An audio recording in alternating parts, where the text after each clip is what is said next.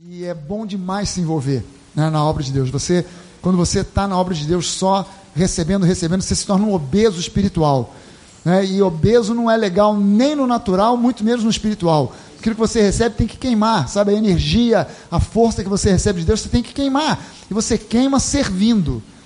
Sabe, tem uma coisa interessantíssima, demais, no reino de Deus, é que nós somos gente da nova aliança.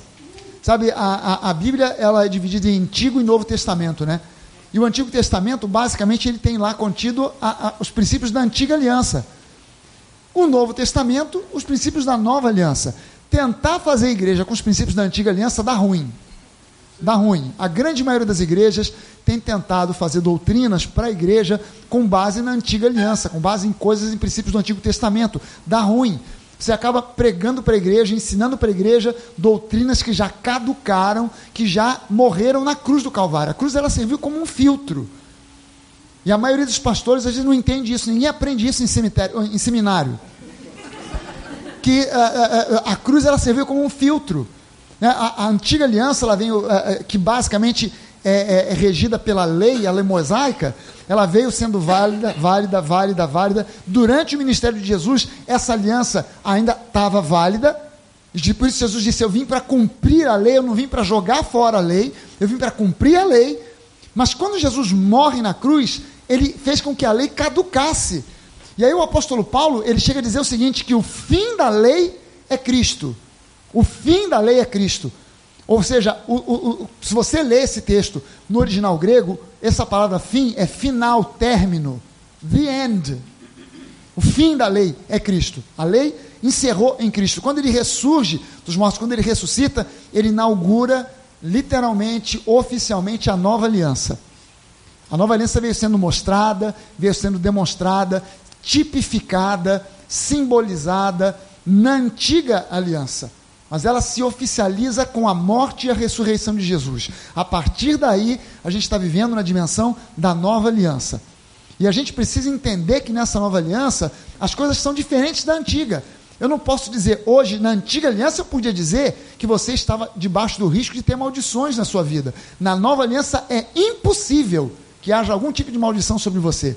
Porque a Bíblia diz que Jesus, ele se tornou maldição no nosso lugar, se fez maldito no nosso lugar e levou, nos redimiu de toda maldição. A palavra redenção na Bíblia literalmente significa ser liberto por um resgate.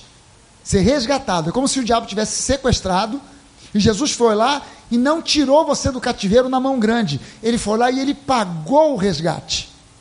Ele não foi lá e, e te sequestrou de volta. Ele pagou o preço e legalmente ele saiu andando com você, ele não saiu fugido, vamos correndo antes que o diabo volte. Não, não, ele pagou o preço para que você não, o diabo não tem mais nada, nada para cobrar com relação à sua vida.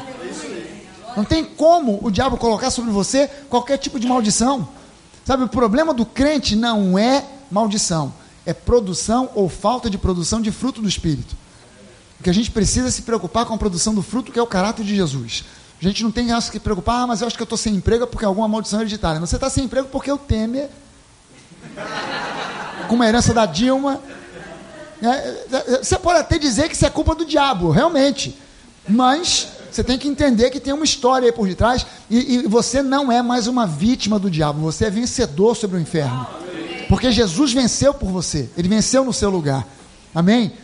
E é muito importante a gente entender essa diferença entre antiga e nova aliança. Nós somos gente da nova aliança. E na nova aliança, você serve a Deus servindo a gente de carne e osso. Não tem como. Na antiga aliança, você podia servir a Deus só cuidando de boi e ovelha. Você não precisava se relacionar com ninguém. Sabe, se você fosse um levita e dentro da família dos levitas você se qualificasse para ser um sacerdote, nem todo levita era sacerdote. Todo sacerdote necessariamente tinha que vir da tribo de Levi. Mas nem todo nascido na tribo de Levi se qualificava para ser um sacerdote. Se por um acaso você tivesse nascido na família de Levi e se qualificasse para ser um sacerdote, você podia servir a Deus sem nunca trocar uma palavra com ninguém. Você ia para de repente trabalhar no tabernáculo lá de Moisés, você ia acender menorá, você ia acender vela, você ia uh, sacrificar boi, ovelha, e você não precisava abrir a boca para conversar com ninguém.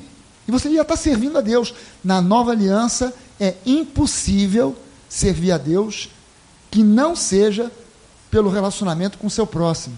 A gente serve a Deus servindo pessoas de carne e osso, servindo a gente de carne e osso, gente que tem defeito, gente que tem qualidade, gente que é bonita, gente que é feia, gente que é simpática, gente que é antipática, gente que de repente é um doce, gente que é implicante, gente que chega na igreja e de repente é, é, é demonstra dentro da igreja um espírito completamente diferente daquilo que você esperaria de um cristão. Mas ainda assim você serve aquela pessoa com alegria e com prazer, porque você só pode servir a Deus servindo a gente de carne e osso, não tem como ser diferente na nova, no contexto de nova aliança. Por isso é que Jesus colocou para nós o seguinte: eu não vim para ser servido, eu vim para servir. E esse é o espírito de Jesus. Não esperar ser servido, mas esperar servir, ou se disponibilizar para servir. E esse é o grande barato da igreja pequena enquanto ela é pequena, você tem a oportunidade de servir com muito mais facilidade do que numa igreja grande. É muito mais fácil. A igreja começa a crescer demais, as coisas se dispersam muito. Na igreja pequena é tudo mais concentrado, né? Você conhece mais as pessoas. Aqui é fácil conhecer todo mundo. Na barra é impossível. Nem eu conheço todo mundo. Eu já não dou mais aquele furo de chegar para alguém e perguntar: Você é a primeira vez que está vindo aqui na igreja? Porque eu já fiz essa pergunta para gente que disse: Não, pastor, já sou membro aqui na igreja há dois anos. então, para evitar esse furo, eu já não pergunto mais nada, eu só dou um abraço, puxa, que bom te ver, que bom, que maravilha que você está aqui. E não pergunto nada, que é para não dar furo. Mas numa igreja pequena você conhece todo mundo. Né? Você sabe que você pode até não conhecer o nome, mas você conhece o rosto daquela pessoa, você já sabe que aquela pessoa, poxa, domingo passado, retrasado, também estava aqui, legal, está frequentando aqui, legal, já conheço. Você de repente já vai até na casa da pessoa, ela vai na sua casa, você vai é, junto com ela no cinema, num teatro, numa praia, você desenvolve mais perto e mais próximo, mais fácil esse círculo de amizades. Né? Na igreja maior é mais complicado. Eu amo esse ambiente. Sabe? E, e, e é por isso até que antes que a igreja aqui cresça muito, porque isso é inevitável, antes que cresça demais, aproveita para você se engajar, se engajar num grupo de conexão. Porque o grupo de conexão é a igreja menor dentro da igreja maior. Sabe, a, a igreja maior chega num ponto que você começa a não conhecer as pessoas. É, na Barra hoje a gente tem quatro cultos no domingo. Tem gente que vai lá às nove horas da manhã e que tem parente e amigo que vai lá às sete da noite. E os dois estão indo na igreja há anos. Mas um não sabe que o outro está indo na mesma igreja. Porque um vai num, num horário, tu vai no outro, nunca se cruzam lá dentro. Né? Então nem sabe, às vezes, que o amigo, o vizinho, até parente. Eu tenho, tinha, teve uma época que tinha uns parentes meus que um ia num horário, outro ia no outro. E um não sabia, o, o primo, o sobrinho, a tia frequentando a mesma igreja. Não, os dois não sabiam que estavam frequentando a mesma igreja. Porque estavam indo em horários diferentes. Aqui é impossível. Se a tua tia vier, você vai saber. Tem por onde. Não tem jeito. E aí você vai ver. Ih, tia chegou. Tem remédio, não tem jeito. Mas é, quando a igreja cresce muito, o grupo de conexão é a igreja menor dentro da igreja maior. Embora o encontro do grupo de conexão não seja nenhum culto, né? É um, é, é um lance diferente de, de conversa, de oração, de intimidade, de proximidade, de, de, de conversar, de lanchar, de jantar, e enfim, é, é, é, um outro, é um outro lance, um pouco diferente. Mas, de qualquer maneira, é um lugar onde dois ou três estão reunidos. É onde dois ou três estão reunidos no nome de Jesus, Jesus está ali no meio. Então, é a igreja né, num formato diferente, mas é a igreja. Então, vale a pena você se apresentar para o Timóteo para, cara, quero ser de um grupo de conexão, me arruma um grupo de conexão, me encaixa num grupo de conexão aí. Ou então, Timóteo vai dizer para você, não, olha, não tem grupo nenhum, você vai ser líder. Eu! É, você mesmo. Se apresentou, agora vai. já era. Falou, abriu a boca, agora já era. Cara, eu quero falar para você hoje sobre é, é, o título dessa mensagem é Você pode agir como Cristo agiu. Sabe, a gente às vezes mistifica demais Jesus. E a gente se esquece que ele era 100% Deus, mas ele era 100% homem. A gente se esquece, e muitas vezes nunca isso é ensinado em outras igrejas, que tudo o que Jesus fez aqui nesse planeta Terra, durante os seus três anos e meio de ministério, tudo o que ele fez ele fez como um homem ungido pelo Espírito Santo de Deus. Não houve um milagre que Jesus tenha feito, seja andar sobre as águas, seja multiplicar pães e peixes, que ele tenha feito como Deus. Tudo o que ele fez, ele fez como um homem ungido pelo Espírito Santo de Deus. Tudo, embora ele fosse 100% Deus. Sabe, é um texto lá em Filipenses, no capítulo 2, do versículo 5 em diante, até o versículo 11, que diz que ele, sendo Deus, não considerou como usurpação o ser igual a Deus. Quer dizer, ele não ficou metido, não, eu sou Deus. Não, não, ele, embora ele fosse Deus, ele não considerou como sendo uma coisa arrogante o ser igual a Deus, o ser Deus, mas ele abriu mão dos seus privilégios divinos para se tornar como um de nós e se manifestou nesse mundo em forma de servo. E ele se humilhou até mesmo a morte e morte de cruz. Não morreu de uma outra forma qualquer, mas em morte de cruz, que é a morte mais humilhante que alguém podia sofrer no tempo de Jesus. Ele se manifestou como um homem e tudo o que ele fez, ele fez como um homem ungido pelo Espírito Santo. E é por isso e só por isso que ele disse para nós: as obras que eu faço, as mesmas obras vocês poderão fazer e obras maiores ainda vocês farão. Você já leu isso na Bíblia? Você sabe que Jesus disse isso, não sabe? Se Jesus fosse aqui na terra, ele estivesse se manifestando como Deus, isso seria uma mentira. Porque como é que ele, fazendo o que fez, curando enfermos, andando sobre as águas, ou qualquer outro milagre que ele tenha feito, se ele fez como Deus, como é que ele poderia dizer para mim e para você que as mesmas obras você e eu faríamos e ainda obras maiores, se você e eu não somos nem nunca seremos deuses? Como é que ele diria isso para nós? Caramba, quando eu, eu, eu, eu olhava para esse texto, há, há anos atrás, eu pensava, caramba, eu não estou entendendo isso que Jesus está dizendo aqui. Eu não queria dizer que aquilo ali para mim era uma mentira. Então eu dizia, eu não estou entendendo o que Jesus está dizendo aqui. Porque se ele é Deus e ele está fazendo, ele fez isso aqui que ele fez, como é que ele pode dizer que eu, sendo quem eu sou, vou fazer as mesmas coisas que ele fez e ainda coisas maiores? Depois eu entendi, é porque nada do que ele fez aqui, ele fez como Deus, mas como um homem ungido pelo Espírito de Deus. Quando ele resistiu ao diabo na tentação do deserto, ele não resistiu como Deus, mas como um homem sujeito à tentação e sujeito a cair em tentação. Se ele não tivesse sujeito a cair em tentação como qualquer um de nós, aquela tentação teria sido uma farsa. É um teatro. Olha, o diabo ia ter que chegar e falar assim: Jesus, tu sabe, né? Teu pai designou que isso aqui tem que acontecer, essa peça tem que acontecer. Então vamos fazer. Você faz a sua parte, eu faço a minha. Então vamos lá. Você finge que está sendo tentado e eu finge que estou tentando. Vai aí, transforma pedras em pães, Jesus. Oh, deixa-me. Oh, oh, tá bom, tá bom a interpretação? Tá bem? Vamos lá. Concorrente ao Oscar. Oh, não, pães não. Oh. não, seria uma, seria uma farsa. Aquilo ali, Jesus foi tentado e ele estava debaixo do risco de cair em tentação. Ele não podia estalar o dedo e dizer: Ô diabo, você quer saber de uma coisa? Eu vou provar para você que eu sou Deus. Olha aqui, ó, pá, pedra em pão. Acabou. Não podia ter feito isso? Mas se ele tivesse feito isso, ele, ele tinha estragado o plano todo de Deus. Porque quem perdeu a autoridade para o diabo foi um homem. Quem tinha que recuperar essa autoridade de volta tinha que ser um outro homem. Por isso a Bíblia chama Jesus de o último Adão. O primeiro fracassou. O segundo podia fracassar? Podia, mas ele venceu. Ele venceu por mim e por você. Sabe, essa é a maior raiva do diabo. Ele não perdeu para Deus, ele perdeu para um homem ungido por Deus. Cara, você já imaginou no dia do juízo? O diabo poderia dizer: Poxa, Deus, você me venceu, mas também é mole, né? Você enviou a segunda pessoa da trindade.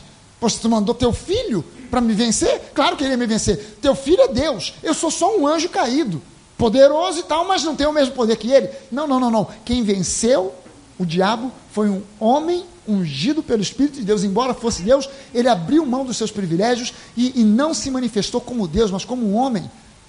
E venceu o diabo como um homem ungido por Deus. É como se fosse um Deus mandou, mandou um peso leve para lutar contra um peso pesado, e o peso leve ganhou a luta, ganhou a batalha. Então o diabo não tem do que reclamar. Amém, gente?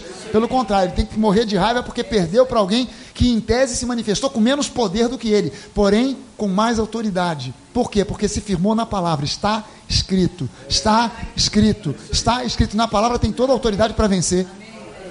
Amém? Então você pode agir como Cristo agiu. Você pode agir como Cristo agiu. João 14, 12 é esse versículo que eu citei para você, quando Jesus diz: Em verdade, em verdade vos digo que aquele que crê em mim fará também as obras que eu faço, e outras obras maiores fará, porque eu vou para junto do Pai. Então Jesus nos deixou aqui como representantes dele, e o apóstolo Paulo até nos chama, nos classifica como embaixadores de Cristo, representantes legítimos dele. Quando você é classificado como um embaixador, cara, presta sua atenção. A sua fonte de sustento mudou. Porque agora você é um embaixador do céu. Então, olha só. O embaixador dos Estados Unidos no Brasil, está lá em Brasília.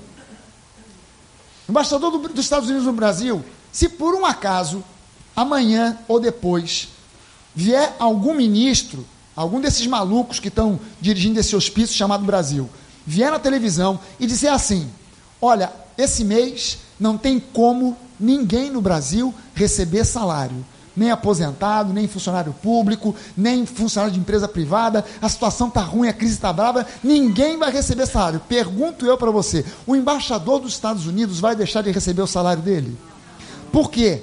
Porque a fonte pagadora dele não é o governo brasileiro, a fonte pagadora dele é o governo norte-americano. Ele mora no Brasil, ele está no Brasil, mas ele não é do Brasil. A fonte dele, que sustenta a vida dele, é um outro governo em outro lugar. Você está no mundo, você vive no mundo, mas você não é do mundo. Você, a tua fonte de sustento está no céu. E ainda que esse mundo vá ladeira abaixo, Deus é o teu sustentador, Ele é o teu provedor. Você não tem que temer nada. Sabe, Davi teve uma revelação disso, ele disse isso: olha, é, o que mal, o que, o que me poderá fazer o homem? A quem eu temerei? Sabe, eu não tenho que andar com medo por causa da crise, por causa daquilo, daquilo outro, porque Deus é o meu e o seu sustentador. Amém? Amém? E Jesus disse isso. Em verdade, eu digo a vocês que aquele que crê em mim vai fazer as mesmas obras que eu faço, e obras maiores fará, porque eu vou para junto do Pai, e eu preciso deixar aqui alguns representantes que façam as mesmas coisas que eu faço, que eu tenho feito, e até obras maiores. E esse caso é, somos nós, somos você e eu, a igreja. Agora, por um momento, por um instante, tire o seu foco das obras maiores. Eu sei que o versículo diz isso, né? Aquele que crê em mim fará as mesmas obras que eu faço e obras até maiores. Vamos esquecer agora, por um instante, das obras maiores e vamos focar só no que Jesus fez. Ok?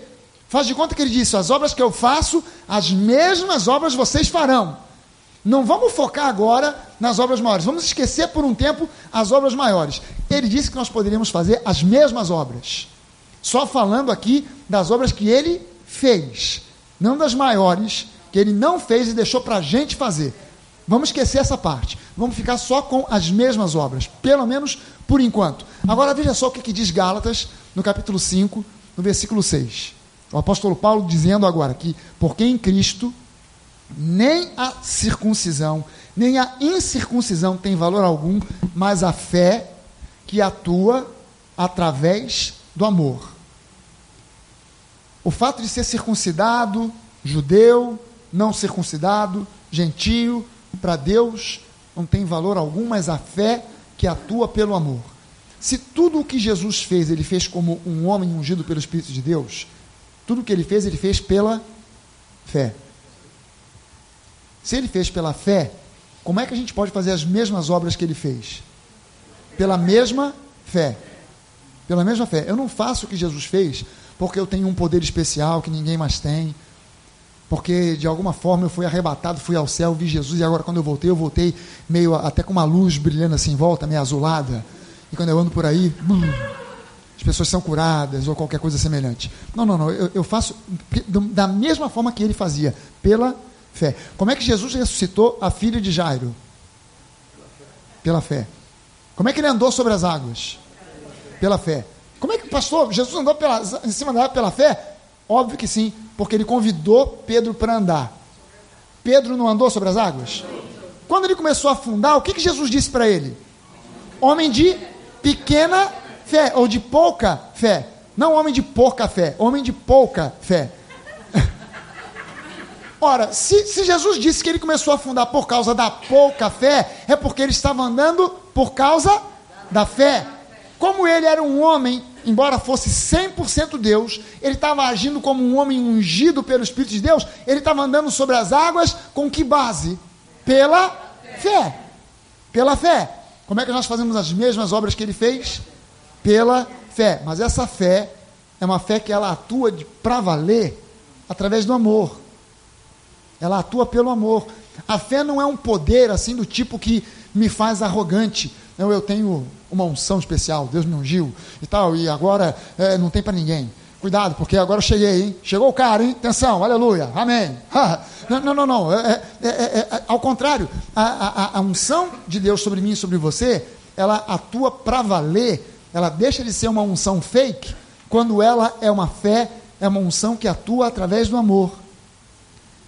Quando ela atua através do amor. Agora, lembre-se que tudo que Jesus fez, nesse mundo ele fez não como Deus, mas como um homem ungido pelo Espírito Santo de Deus.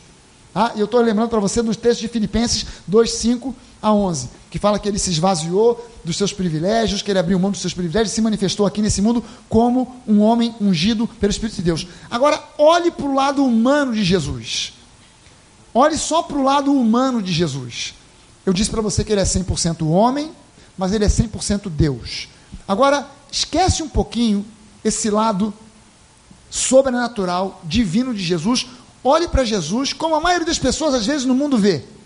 Como um, um, cara legal, um cara gente boa, um cara com uma mensagem positiva, um cara com uma mensagem de Deus, um cara que veio de Deus. Esquece um pouquinho o lado sobrenatural, divino de Jesus. Olha para Jesus só pelo lado humano. Você consegue ver que Jesus, como um ser humano, como um homem, ungido pelo Espírito de Deus, ele era uma pessoa, um homem compassivo e perdoador.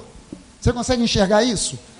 Que é, é, Jesus, é, embora tivesse uma capacidade também divina de perdoar, ele, como homem, era uma pessoa compassiva, cheia de compaixão e capaz de perdoar quem o ofendia. Você consegue enxergar isso? Amém? Agora lembre-se que ele mesmo disse o seguinte: que você e eu iríamos fazer as mesmas obras que ele fez. A gente está botando de lado as obras maiores. Ele também prometeu, mas a gente não está focando agora nas obras maiores, a gente está focando nas mesmas que ele fez. Esqueça por um instante o poder, os milagres. Pense nas vezes, esqueça um pouquinho sobre essa história de andar sobre as águas. Esqueça um pouquinho sobre essa história de multiplicar pães e peixes. Não fica sonhando com isso agora, não. Deixa para sonhar depois. Ah, pastor, eu sonho no dia que eu chegar na praia e vier aquele cara com aquele isopor, sanduíche natural. E eu impuser as mãos sobre o isopor e começar a brotar sanduíche para tudo quanto é lado. Eu sonho no dia que eu chegar aqui na beira da praia de Ipanema e eu saio, eu vou andar sobre as águas, eu vou dar um testemunho para esse povo. E vou andar sobre as águas, e vou andar sobre as águas, e o povo olhando, todo mundo ajoelhando na areia. Olha lá, e eu, tá vendo? Olha, Jesus, hein? Amém, aleluia. É comigo mesmo, olha só, Jesus. E eu lá das águas. Não, esquece um pouquinho sobre isso aí. Esquece um pouquinho essa questão de milagres fantásticos e tal. E pense nas vezes que Jesus agiu com base no amor, na compaixão, na bondade, na benignidade e na humildade. Pense nesse, nesse aspecto extremamente humano de Jesus. Os momentos em que ele agiu com base na benignidade, na bondade, na humildade, que pessoas chegaram perto de Jesus e ele simplesmente disse: Vá em paz, estão perdoados os teus pecados. Não, não realizou assim milagre, que todo mundo parou, olhou, chorou, babou. Ele apenas demonstrou pela pessoa compaixão. Ele apenas demonstrou humildade. Ele apenas mostrou bondade, benignidade. Para um pouquinho para pensar nesses momentos aí. Todos nós aqui, qualquer um de nós aqui, 100% de nós aqui, estamos sujeitos a, a sentir alguma coisa negativa contra alguém que nos feriu ou que nos magoou, ou que nos fere e que nos magoou. Mas a gente precisa aprender a dar espaço e vez para o amor de Deus para liberar perdão. E quando eu falo para você de você dar espaço para o amor de Deus, para que você possa liberar perdão para pessoas que te magoam, que te ofendem, que te ferem, eu não estou falando de um amor natural. Por que, que a grande maioria dos crentes não consegue perdoar? Retém mágoa, ressentimento e até mesmo coisas piores do que isso, ódio, ira contra pessoas que ferem magoa, porque ele tenta perdoar com base no amor natural. E o amor natural não é suficiente para fazer o que Deus pede para você fazer. O amor que realmente perdoa de forma incondicional é o amor ágape. E ágape é a palavra grega que aparece em quase 100% das vezes em que aparece a palavra amor no Novo Testamento, frequentemente a palavra é ágape. E ágape, a tradução literal de ágape é o amor sobrenatural de Deus. Não é o amor com o qual você e eu nascemos. Não é o amor que é fruto de uma disciplina ou de um aprendizado. Não é fruto de uma educação.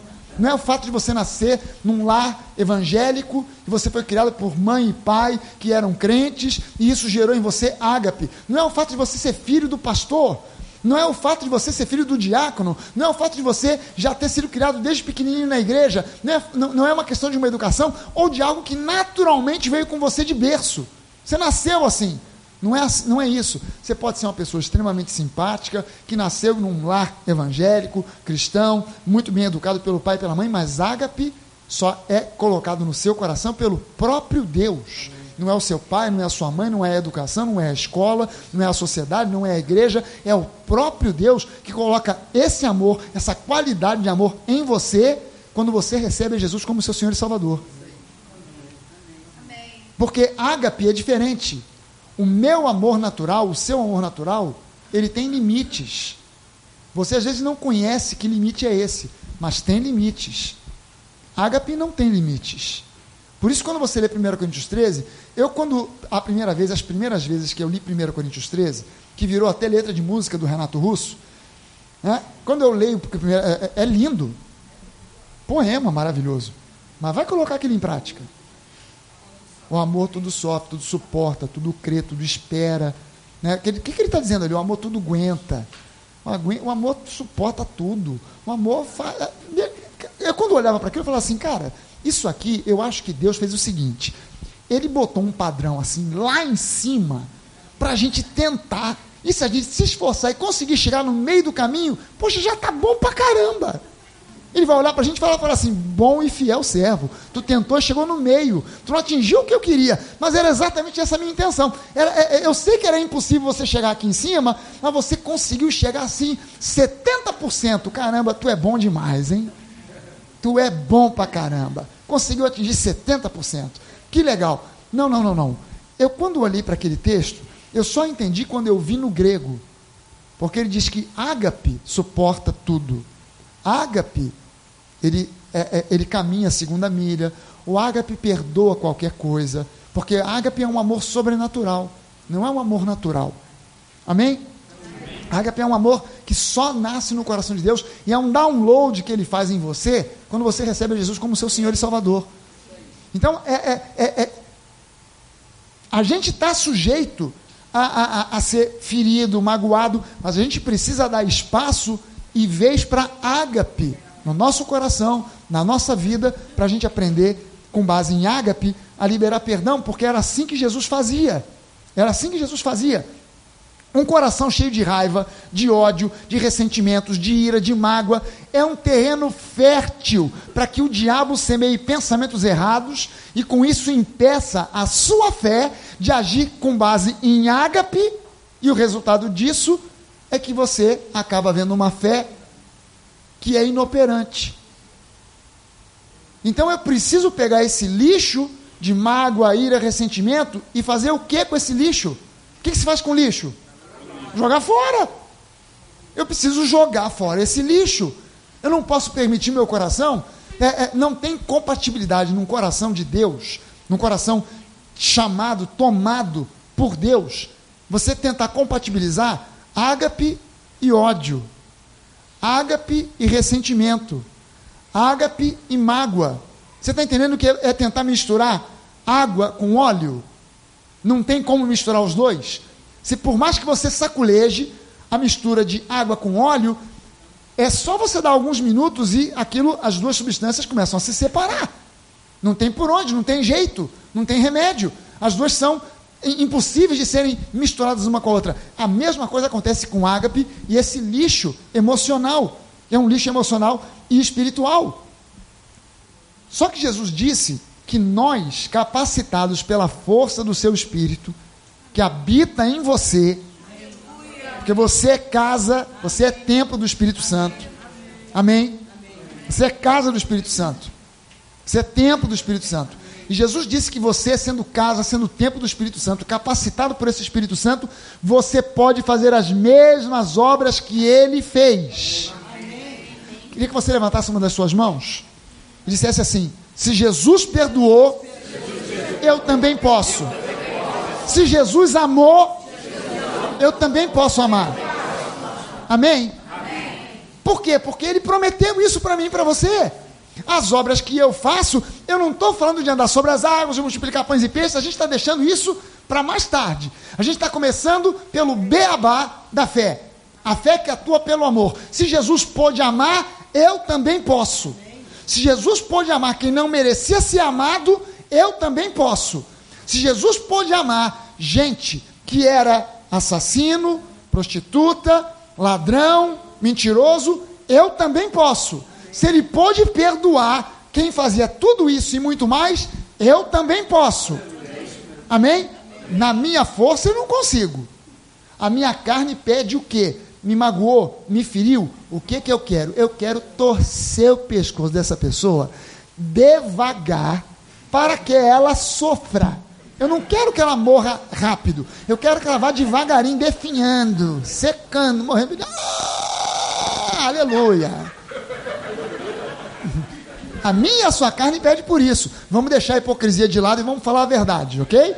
A nossa carne quer é vingança. A nossa carne, a gente até ora, Senhor, fulano me prejudicou, está nas tuas mãos de poder. Aleluia. Aí quando você recebe uma notícia que o fulano está numa pior, você fala, é Deus pesando a mão. Aleluia. Glória a Deus. Olha aí, tá vendo? Mexeu com o ungido do Senhor, agora está pagando. Tem misericórdia, Deus. Mas a, a, a, verdade é que eu preciso jogar esse lixo fora. Eu preciso jogar esse lixo fora. Jesus disse que ele pode, que nós podemos fazer as mesmas coisas. Veja bem o seguinte: livrar-se desse lixo espiritual e emocional, porque embora ele seja algo que está nas nossas emoções, ira, raiva, sentimento, mágoa, isso afeta o nosso espírito. Isso afeta o nosso espírito. Se livrar desse lixo não é uma tarefa que você consiga fazer pelas suas próprias forças. Você vai precisar de Jesus para te capacitar e te ajudar. Até para jogar esse lixo fora, você depende dele. Não é uma coisa que Deus pede para você e diz assim: dá seu jeito. Não é uma coisa que você diz, Senhor, isso é um fardo muito grande, porque o que Fulano fez comigo é algo imperdoável, é algo que não tem condição e realmente eu não consigo. Não, não, não. Deus, ele, o que Ele pede para você, você entende que tudo que Deus te pede para fazer, seja algo difícil ou fácil, tudo que Ele te pede, Ele mesmo te capacita para fazer? Tem nada que Deus te peça para fazer que Ele diz assim: dá teu jeito. Moisés, vai lá falar com o faraó para libertar meu povo. Ó, oh, Deus, mas eu não posso porque eu sou gago gagago. E, Moisés, eu é que vou te capacitar. Josué, faz o meu povo entrar nessa terra chamada Canaã. Mas, mas Deus, quem sou eu para substituir Moisés? Josué, eu que vou te capacitar. Esther, vai lá e fala com o rei para ele libertar o meu povo, para ele anular esse decreto de morte. Mas, mas, Deus, se eu entrar lá, o rei pode me matar. Esther, quem vai te capacitar sou eu. Vai lá e faz. Na verdade, não há nada que Deus convide você ou a mim para fazer que Ele primeiro não nos capacite. Você não é chamado para fazer a obra de Deus com a sua própria força e a sua inteligência. Com a sua força e a sua inteligência vai dar ruim. Não estou chamando você de burro, mas com a sua força e com a sua inteligência vai dar ruim. Você precisa de ser capacitado por Ele. E Ele te capacita para fazer as obras que você é convocado para fazer. Então, se ele te convocou para fazer as mesmas coisas que ele fez, perdoar como ele perdoou, amar como ele amou, creia que ele te capacita para fazer isso com poder e com graça. Amém, gente?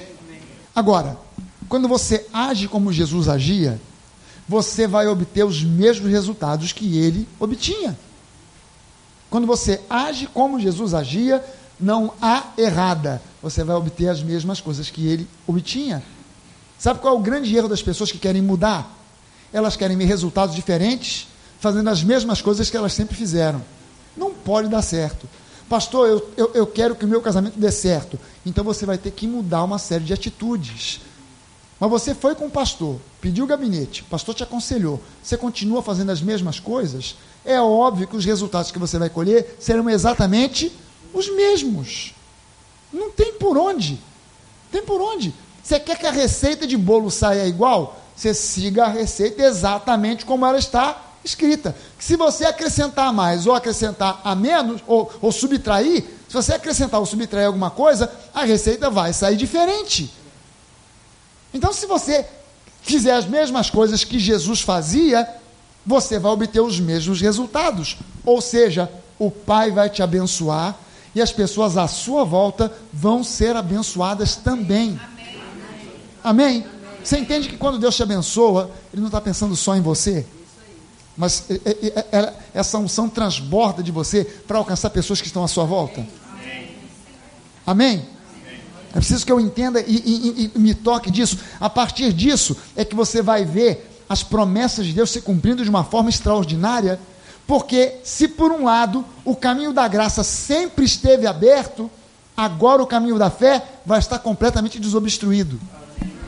Tudo que Deus te dá, te dá pela graça, mas você só recebe pela fé. Não adianta Deus dar tudo pela graça se do lado de quem não houver fé para receber. Não adianta eu ter toda a fé do mundo se Deus não me der pela graça. A minha fé, ela não produz nada, ela não arranca de Deus aquilo que Deus não quer me dar. Não é isso. A minha fé, ela só recebe aquilo que Deus já me deu pela graça. Então eu preciso entender que a partir disso, agindo como Jesus agia, fazendo as mesmas obras que ele fazia, eu vou ver o caminho da graça que já não há nada, entenda só o seguinte, não tem nada, nada, nada, nada que possa impedir Deus de continuar te abençoando. Amém. Nada.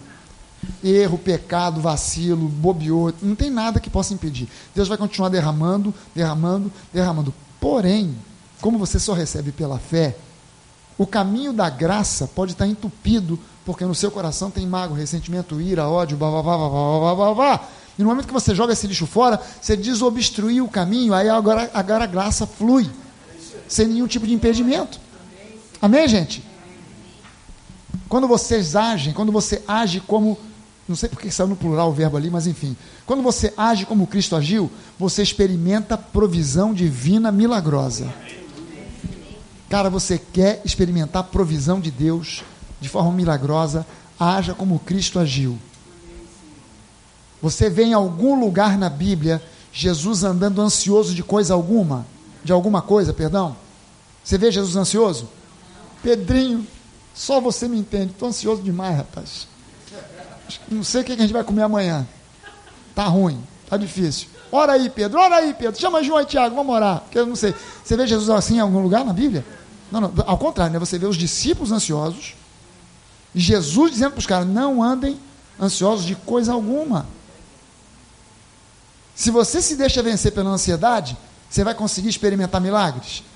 Deus vai continuar derramando da graça dele. Mas você não vai desfrutar de 100 por 1. Você vai desfrutar talvez de 30 por 1, 60 por 1, mas eu quero 100 por 1. Amém? Eu quero a plenitude. Então eu tenho que agir como Jesus agia. Eu não posso me deixar dominar pela ansiedade. Você acha que Jesus não era tentado para andar ansioso? Você acha que o diabo só veio tentar Jesus naqueles três dias, lá no, no, naqueles 40 dias lá no deserto? Trazendo aquelas três tentações? A Bíblia diz que o diabo o deixou no final da tentação, lá em Lucas, diz que o diabo o deixou esperando hora oportuna para voltar e perturbar de novo. Ou seja, no dia seguinte, ele voltou de novo. Jesus teve que falar, porra, para você de novo, sou eu de novo, Jesus. Estava lá ele de novo, para perturbar. Você, você, você entende que você vence o diabo hoje, e ele é tão chato que no dia seguinte ele está batendo na sua porta de novo. Já percebeu isso? Que ele não desiste. Ele é aquele, igual aquele boneco, João Teimoso. Sabe aquele, meu neto tem um boneco desse, deram de presente para ele. Você dá um soco, o boneco vai lá embaixo, quando você menos espera, ele uai, volta na sua cara. O diabo é assim. Você dá um socão nele hoje, ele cai. No dia seguinte, ele volta para te perturbar, embora ele saiba que vai ser derrotado. Mas ele insiste. Por quê? Porque ele tem a esperança de que numa hora dessas você não haja como Jesus agia e ele consiga encontrar uma brecha para trazer prejuízo para a sua vida. Se você se, per, se você se persevera e se firma para agir como Jesus agia, adivinha o que vai acontecer? Você vai obter os mesmos resultados que Jesus obtinha. Alguma vez ele foi derrotado pelo diabo? E você? Tem que ser derrotado? Não precisa. Você não precisa, você pode andar em vitória. Lucas 12, 31 e 32 diz lá: Buscar antes de tudo o seu reino, o reino de Deus, e estas coisas vos serão acrescentadas. Esse aqui é o mesmo discurso de Jesus de Mateus, capítulo 6, 7 e 8. Aliás, 4, 5 e 6. O sermão da montanha, o sermão do monte. É o mesmo discurso, só que agora Jesus em Lucas, ele está falando de uma planície. Aí ele termina dizendo o seguinte: Não temais, ó pequenino rebanho, porque o vosso Pai se agradou em dar-vos o seu reino. Não, não, não, não, não temam, não temam, não andem, não andem temerosos de nada, porque se você buscar o reino de Deus em primeiro lugar, todas as outras coisas serão acrescentadas a você. Amém. Salmo 23, no versículo 1 diz lá: O Senhor é o meu pastor, nada me faltará. é promessa de Deus para nós. É promessa de Deus para mim e para você. O Salmo 34, no versículo 10, versículo 10 diz: os, leões, os leõezinhos sofrem necessidade e passam fome. Porém, aos que buscam o Senhor, bem nenhum lhes faltará. E essa palavra bem aqui não é bondade, não, é bem material mesmo. Os, leão, os leõezinhos passam fome, passam necessidade, mas aqueles que buscam o Senhor, bem nenhum lhes faltará. O Salmo 35, versículo 27 diz: Cantem de júbilo e se alegrem os que têm prazer na minha retidão, e digam sempre: Glorificado seja o Senhor, que se compraz, que tem prazer na prosperidade do seu servo. Se Deus tem, tinha prazer na prosperidade de um servo, muito mais prazer ele tem prosperidade na prosperidade dos seus filhos. Quem é filho de Deus aqui, diga amém. amém. Meu irmão, no Antigo Testamento só tinha servo, na Nova Aliança todos somos filhos. A sua condição hoje não é a de servo, é de filho. Você se torna servo por opção, mas a sua condição é a de filho, não de servo. Em primeiro lugar, você é filho e se você se apresenta como servo, Deus até usa o seu serviço, mas Ele não força você a servir, porque a sua condição é a condição de filho. Hebreus 4,16 diz lá assim: Acheguemos-nos, portanto, confiadamente junto ao trono da graça, a fim de recebermos misericórdia e acharmos graça para socorro em ocasião oportuna. Repara bem nos termos que aparecem nesse versículo aqui. Acheguemos-nos confiadamente. Presta atenção que o termo não é confiantemente, é confiadamente. Há uma diferença entre uma coisa e outra. O que, é confiantemente? É eu me aproximar em confiança, na certeza de que aquilo que eu pedi, Deus vai fazer. Então, se o Timóteo aqui está assentado no trono, ele é Deus, está assentado no trono de graça, e eu me aproximo dele confiantemente. Deus, eu creio que aquilo que você prometeu, você vai cumprir. Eu tenho confiança plena. Não é isso. Ele está dizendo, aproximemos-nos confiadamente. Você já conheceu uma pessoa confiada? Já conheceu? Aquela pessoa que vai entrando na sua casa, vai abrindo a geladeira e pegando a sua Coca-Cola, sem pedir permissão. Já conheceu uma pessoa assim? Que vai chegando na sua casa, abre o armário da sua cozinha, pega o seu biscoito e começa a comer. Você não ofereceu. Ela, ela foi confiada e confiadamente foi lá abrindo o armário, pegando biscoito, pegando a Coca-Cola. Aí você. Que pessoa confiada, rapaz. É, pessoa nunca te viu, tu não conhece. Mal conheceu. Te apresentou na hora. Tu já imaginou isso? Se apresentou na hora. A pessoa vem assim, ó, oh, fulano, oh, que prazer, hein? Te dá um tapa no traseiro. Por, por que isso? Nunca te vi, já chegou assim, pô, me dando um tapa? Isso. Que pessoa confiada. E ele está dizendo aqui: aproximemos-nos confiadamente. Isso significa o seguinte: estou me aproximando de Deus, não, tô, não, é, não, é, meramente em confiança, porque eu posso me aproximar do trono de Deus em confiança, mas cheio de cerimônia. Senhor, eu confio, eis-me aqui, o teu servo, porque tu és um Deus e tal. E eu chego com temor no meu coração, porque é o Senhor, e só, estou até à distância, não quero nem chegar muito próximo, porque de repente até dá choque e tal. Oh, Deus, não, não, estou chegando confiadamente. Pô, Deus, e aí, tudo bem? Pô, pai, cara, Rapaz, tu não sabe o perrengue que eu estou passando, estou precisando da tua ajuda. Estou num aperto do tamanho de um bonde. Pô, Deus, Deus, dá um high five aí. Aleluia. Pô, ajuda aí, cara. Confiadamente, é diferente de confiantemente simplesmente. Além de confiantemente, eu tenho que me aproximar como quem tem intimidade. Por quê? Porque ele é o meu pai. E eu sou filho. Amém? A, a, a, as pessoas confundem as coisas. Eu ouvi uma vez um pastor dizendo eu fui pregar num lugar e tinha um cara dirigindo louvor, um pastor dirigindo louvor, e eu falei, cara, vai dar ruim, porque o cara já começou a dizer o oposto do que eu ia dizer. Aí o cara dizia o seguinte: o que está faltando nas igrejas? Hoje é temor, é muito temor, não há mais temor de Deus. Na hora, o Espírito Santo falou comigo assim: o que falta nas igrejas hoje não é temor. O que falta nas igrejas hoje é intimidade. O que as pessoas estão precisando nas igrejas não é desenvolver mais temor de Deus. é desenvolver intimidade com Ele. É isso que o pai quer de nós. O que é que um pai quer de um filho? Que o filho o tema ou que o filho se aproxime e desenvolva com ele intimidade? Já foi o tempo, no tempo do onça, o pai era uma figura distante. Nos tempos que a gente vive hoje, o pai é uma figura próxima e presente. Confiadamente junto ao trono da graça, não junto ao trono de juízo. Não junto a um trono onde provoca em mim medo, mas a um trono que é um trono da graça. E graça é favor imerecido. Então eu me aproximo confiadamente, como quem tem intimidade. Eu me aproximo chegando, abrindo a geladeira, pegando a coca, abrindo o armário, pegando biscoito, sentando para conversar com meu pai, porque ele é o meu pai, porque eu tenho intimidade na casa do meu pai, eu tenho liberdade. Amém? Na casa dos outros eu chego cheio de salamaleque, muito com licença, pode, eu só sento se a pessoa me convidar para sentar. Mas na casa do meu pai, oh, meus filhos chegam na minha casa, eles vão chegando, vão entrando, quando eu olho na geladeira, já bebeu a minha coca, já comeu o meu biscoito, meteu a mão na minha carteira e levou uma grana e foi embora, nem deu tchau. Por que, que eles fazem isso? Porque são meus filhos. E com o pai eles têm intimidade, e intimidade gera liberdade. Comigo eles têm liberdade, eles têm intimidade, para nós acharmos graça, socorro em ocasião oportuna. Sabe, quando você se apresenta a Deus, com os seus méritos, as suas obras, você fica não diante de um trono de graça, mas diante de um trono de juízo. E diante desse trono você sempre perde. Presta sua atenção. Quem já enviou currículo para arrumar emprego? Para alguma empresa, alguma vez? Já enviou um currículo? Quando você envia o currículo, o que você está enviando para a empresa? Os seus méritos. O que, que eu já fiz? Os cursos, os diplomas que eu tenho. E aí a pessoa que recebe, lá no Recursos Humanos, vai comparar o seu currículo com o currículo de mais alguém.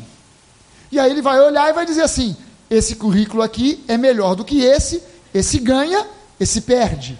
Não é assim que funciona? Basicamente é assim, não é?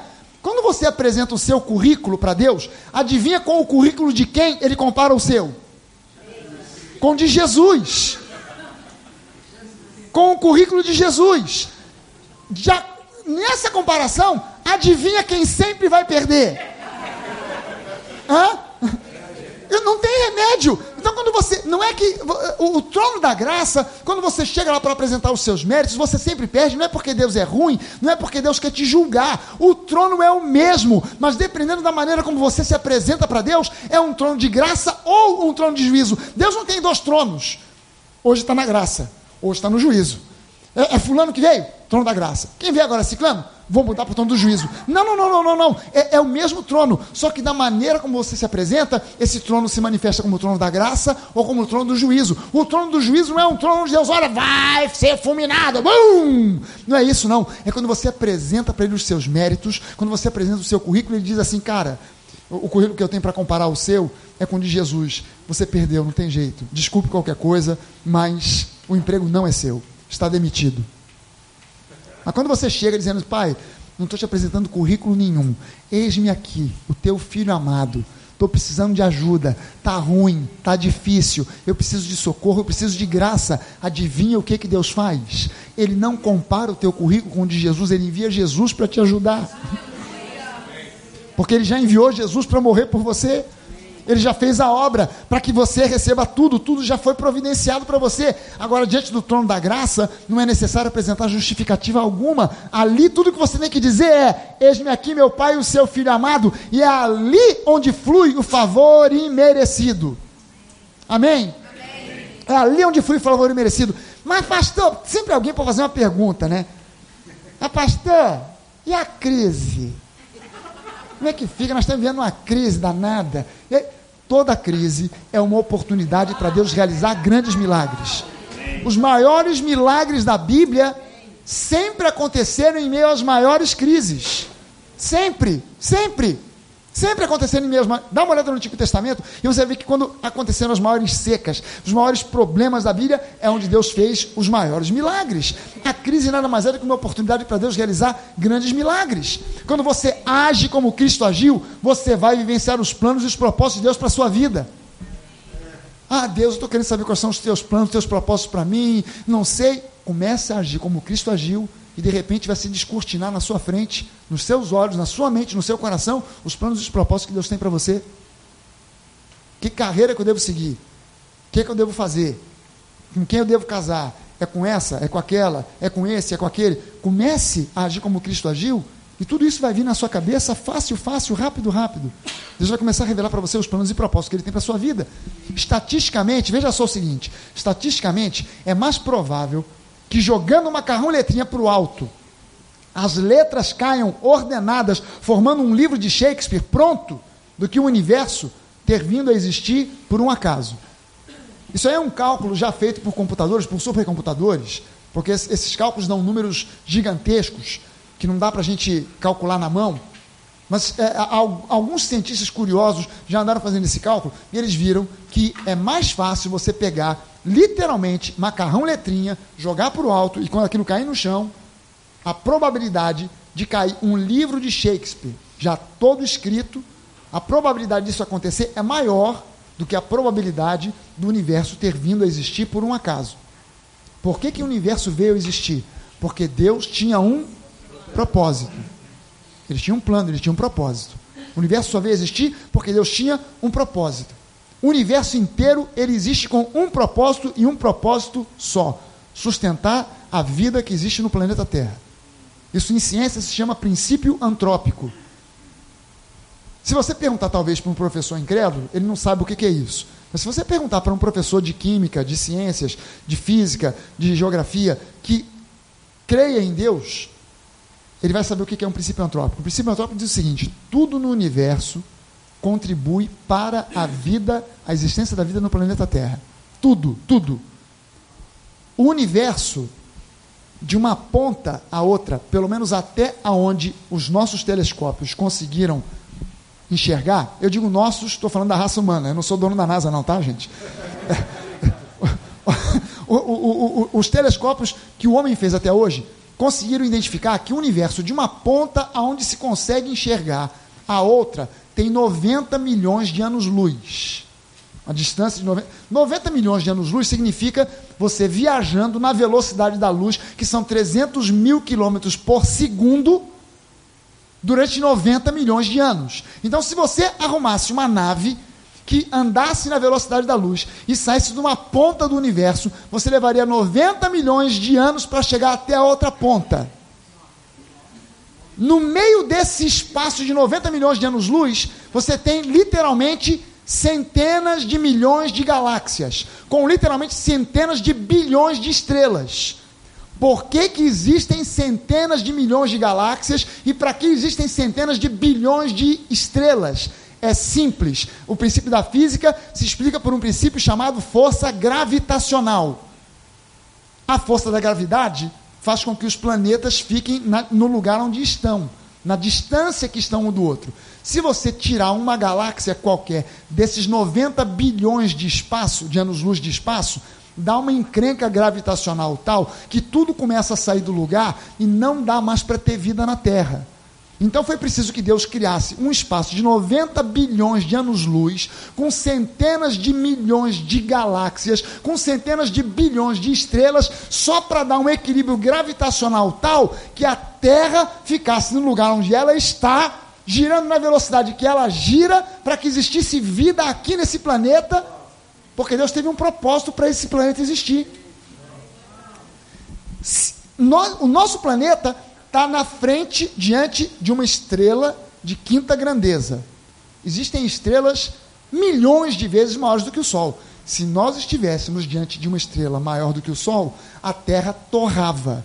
Se fosse uma estrela menor, a Terra congelava. Mas o Sol é a estrela do tamanho exato para existir vida na Terra. Se a Terra fosse mais próxima do Sol, queimava. Se fosse mais distante, congelava. Nós estamos à distância exata. A Terra é o terceiro planeta. Mas quando você anda um pouquinho mais para trás, você tem um outro planeta gigantesco, enorme, que poderia ser o nono, o sétimo, o oitavo, o décimo, mas ele está exatamente numa distância da Terra que tudo quanto é cometa que passa, que vem na direção da Terra, que poderia destruir a Terra, pela força gravitacional, é atraída para ele e é o escudo que protege a terra contra as chuvas meteor, de, meteor, de meteor, meteoros. Você já ouviu essa história de que vai vir um meteoro gigantesco que vai atingir a terra, vai destruir tudo? Não vai parar aqui, vai parar lá. Porque a força gravitacional impede de chegar aqui. Senão a gente via levando pedrada na cabeça todo dia, o dia inteiro. A crosta terrestre tem a, tem a, a, a espessura exata, porque se fosse mais grossa a crosta terrestre, a força gravitacional ia ser tamanha que você e eu íamos ser desse tamaninho e ainda por cima ia pesar 100 quilos. Tu já imaginou? As mulheres com 1,70m, com 42 quilos, estão reclamando que estão gordas. Agora tu imagina a mulher com 1 metro e pesando 100 quilos. Que desgraça que ia ser. Você sabe o que é pior? Sabe o que é pior? Não adiantaria Deus criar a mim e a você dezenas e centenas de pessoas, porque se nós fôssemos desse tamanho, com 100 quilos, a gente não conseguiria se deslocar, não ia haver sexo, não ia haver reprodução. Ia todo mundo morrer um olhando para a cara do outro, só dando tchau assim, ó. Sem conseguir chegar perto para pelo menos dar um cumprimento, um abraço, quem dirá relação sexual, não ia existir, então não ia ter vida. Se a Terra fosse com a crosta mais fina, ia ter terremoto todo dia, em tudo quanto é canto, e provavelmente você e seus parentes já tenham ido para o centro da Terra. Você reclama, no Brasil não tem vulcão, mas onde tem vulcão o pessoal reclama que tem vulcão. Mas sem vulcão, na superfície da Terra não teria sódio, potássio, sem sódio, sem potássio, não tem semeadura, não tem colheita. Porque é, é, a lava que vem pelos vulcões que semeia a terra com esses elementos que fazem com que a terra seja produtiva.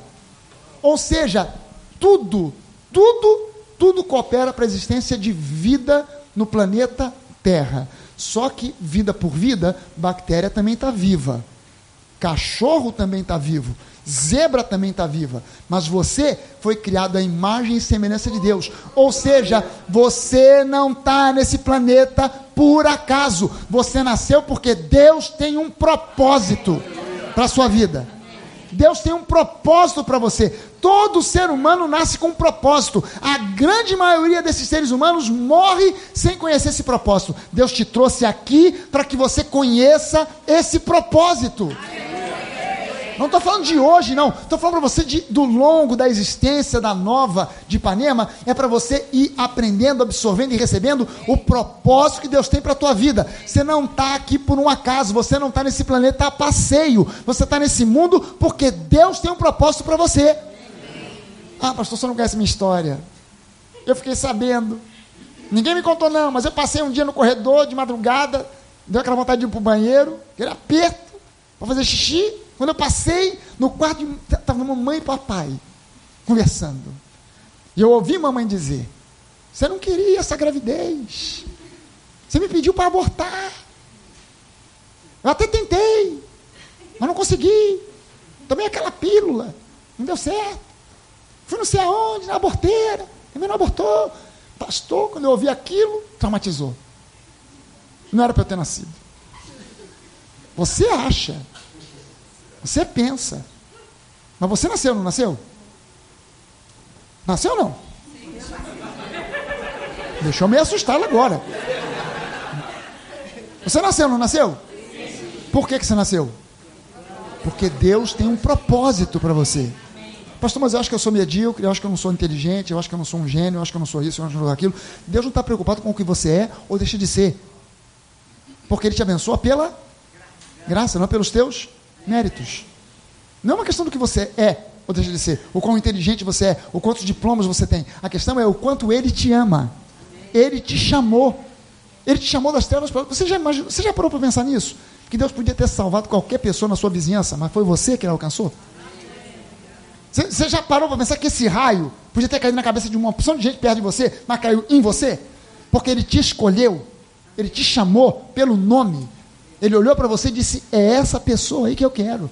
É, eu vou começar com ela. A partir dela tem um monte de gente que eu vou alcançar. Mas ela vai ser a primeira que eu vou pegar. É esse cara, é essa menina, é essa mulher, é esse homem, é essa pessoa. Porque ele te amou, ele te escolheu antes da fundação do mundo, porque ele tem um propósito para você. Você não está nesse mundo a passeio, você não está nesse mundo por um acaso, mas você precisa descobrir qual é o plano e o propósito de Deus para a sua vida. E você precisa então dar espaço para ágape funcionar, porque ágape é o veículo pelo qual a fé genuína funciona. Quando eu misturo fé com ágape, os milagres começam a acontecer. Eu começo a fazer as mesmas coisas que Jesus fez. E coisas até maiores a gente acaba fazendo. Porque fé se misturou com ágape. Fé com ódio, funciona? Fé com mágoa, dá certo? Fé com ira, dá certo? Fé com ressentimento, mas fé com ágape. Essa funciona. Essa aí funciona. Mas eu preciso fazer, então, é, eu preciso conhecer esse Deus. Você nasceu com um propósito. A maioria das pessoas passa pela vida sem perceber isso, sem saber disso. Mas existe um mito sobre essa questão do propósito. Isso é o que abafa o conhecimento e o entendimento do propósito na igreja. E o mito diz isso.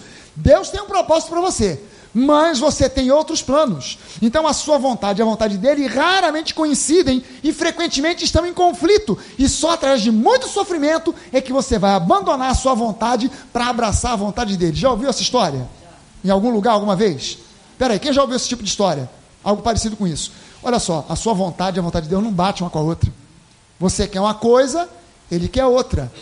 Então, como é que, como é que essa vontade de Deus vai se manifestar na sua vida? Você vai ter que passar por poucas e boas, porque aí Deus vai te moldar.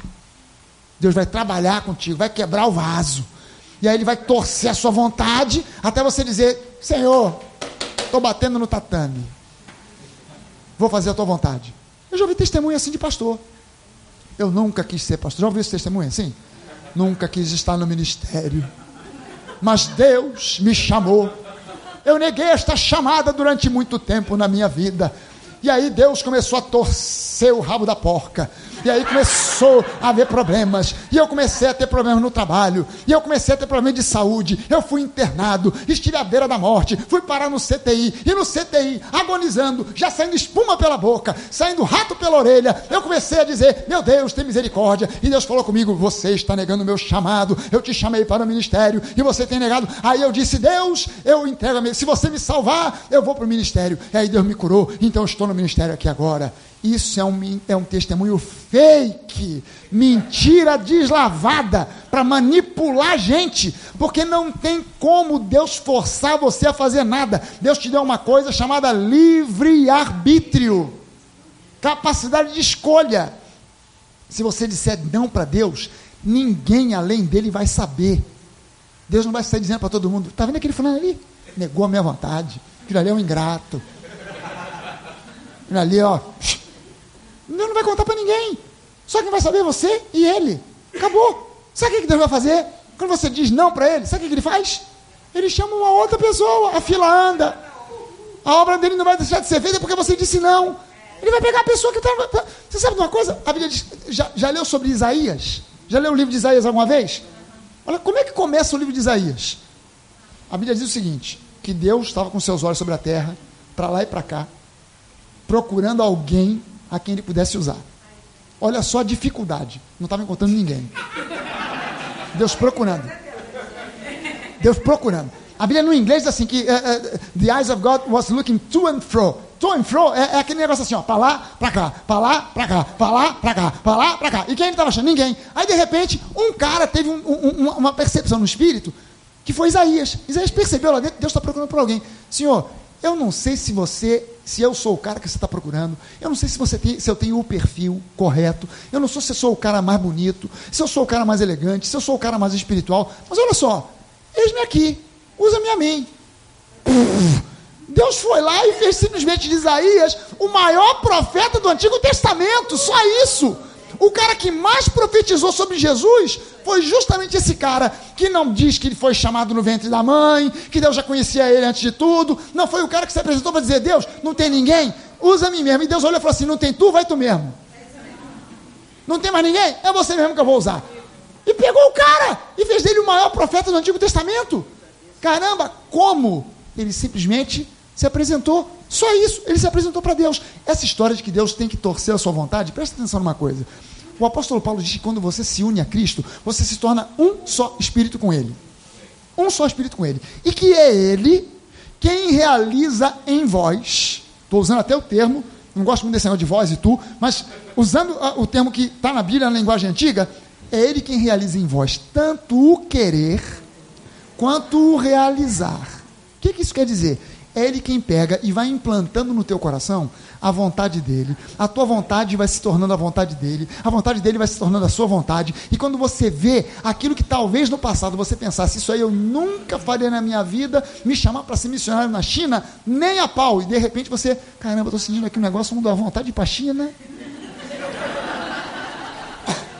Rapaz, estou até com a fim de aprender a falar chinês. vou fazer um curso. Porque eu não sei porque, eu sempre detestei esse negócio de China, mas agora estou sentindo alguma coisa. Porque de repente a sua vontade, hoje, a sua vontade, aquele sonho que você tem de ter uma empresa, aquele sonho que você tem de ter um casamento bem sucedido, aquele sonho que você tem de de repente ser campeão de um Ironman, aquele sonho que. Quem colocou isso aí no seu coração? Não foi ninguém, não, foi Deus. Aquele sonho de se tornar um empresário bem sucedido, quem colocou isso no seu coração? Não foi ninguém, foi Deus. Sabe aquele sonho de você ser um professor, um engenheiro, um médico? Quem colocou isso no seu coração não foi ninguém, não, foi Deus. Ele é quem coloca em você o querer, e ele é quem te capacita para o realizar. Ele te dá o sonho e ele te capacita para realizar o sonho que ele mesmo te deu. Caramba, esse é o Deus a quem a gente serve. Amém, gente? Amém. Esse é o Deus a quem a gente serve. Esse mito gera muita confusão. A Bíblia ela tem um contexto para nós que é o contexto da nova aliança. Esse é o nosso contexto. Nós estamos vivendo no tempo da nova aliança. Você e eu não vivemos no tempo da antiga aliança. Na antiga aliança, a minha vontade é uma, Deus. A sua vontade é outra, homem. Eu vou torcer você até você. Por quê? Porque você não tem o meu espírito. Você é um ser humano natural, um homem guiado pela carne. Então eu tenho que torcer você para a sua vontade se tornar minha, ou para você fazer a minha vontade. Porque tem sempre alguém que vai perguntar, pastor, você está dizendo que a vontade de Deus é a nossa e a mesma, mas e Jonas? e Jonas, pastor? Que Deus chamou, ele foi para outro lado. A vontade de Deus era uma dele, era outra. Pois é, mas Jonas era um homem da antiga aliança. Ele não tinha o Espírito de Deus. O espírito dele era um espírito humano rebelde. Quando Deus disse, vai lá em Nínive e pega, eu, em Nínive, é ruim de eu ir lá, hein? Aí disse para Deus, eu vou. E ó, foi para o lado oposto. Aí Deus teve que torcer o rabo da porca para ele voltar para Nínive e, e, fazer o que tinha que fazer. Na nova aliança, Deus não torce ninguém. Ninguém. Ele simplesmente ama você, ama você, ama você, ama você, ama você. E você vai sendo tão amado, tão amado, que de repente a sua vontade e a dele se tornam uma só vontade, porque você e Deus são um só espírito. Um só espírito. Amém? Deus tem propósito para a tua vida.